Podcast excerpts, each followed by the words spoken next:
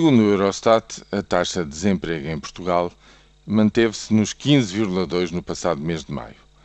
Eh, bem, poder-se-á dizer, eh, perante eh, a força e a, e a galopante do, do, crescimento dessa mesma taxa de desemprego desde o último trimestre do ano passado, que isto serão um, boas notícias. Não aumenta, mantém-se nos 15,2. Bom, é uma leitura possível, mas não julgo que seja a melhor leitura por uma razão muito simples. Há uma sazonalidade, há uma razão nesta altura do ano para que em ano normal, digamos assim, em maio, haja um decréscimo da taxa de, do desemprego, com um conjunto de uh, retomas uh, no emprego de caráter sazonal, ou seja, a partir de, de fevereiro, março, abril, mais tardar, uh, até o próximo mês de setembro, o que seria normal era que em todos os meses houvesse uma redução dessa mesma taxa de desemprego.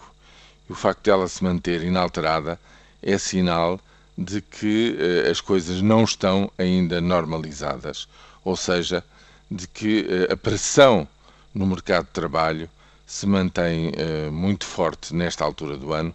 e, portanto, não há ainda sinais de qualquer resposta a este problema do desemprego, que é efetivamente o problema mais sério do ponto de vista económico e social no nosso país. Uh, chama até a atenção de que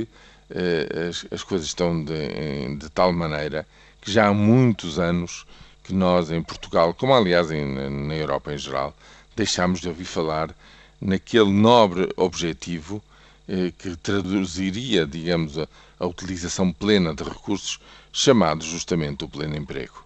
Ou seja, o emprego para todos, é uma coisa que deixou de se ouvir falar uh, no, no, mundo ocidental, nomeadamente nas economias mais avançadas, uh, passando a falar-se no desemprego natural, uma taxa, digamos, menor aquela que seria incompressível a partir daí.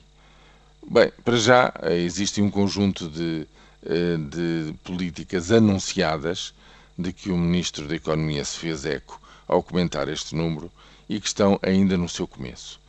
Para sermos inteiramente justos, não houve ainda tempo para verificar até que ponto é que o seu impacto consegue, digamos, contrariar esta tendência de subida.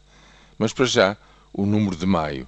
com a sua cifra negra de 15,2% de taxa de desemprego, não pode em nenhum caso ser considerado como um bom resultado.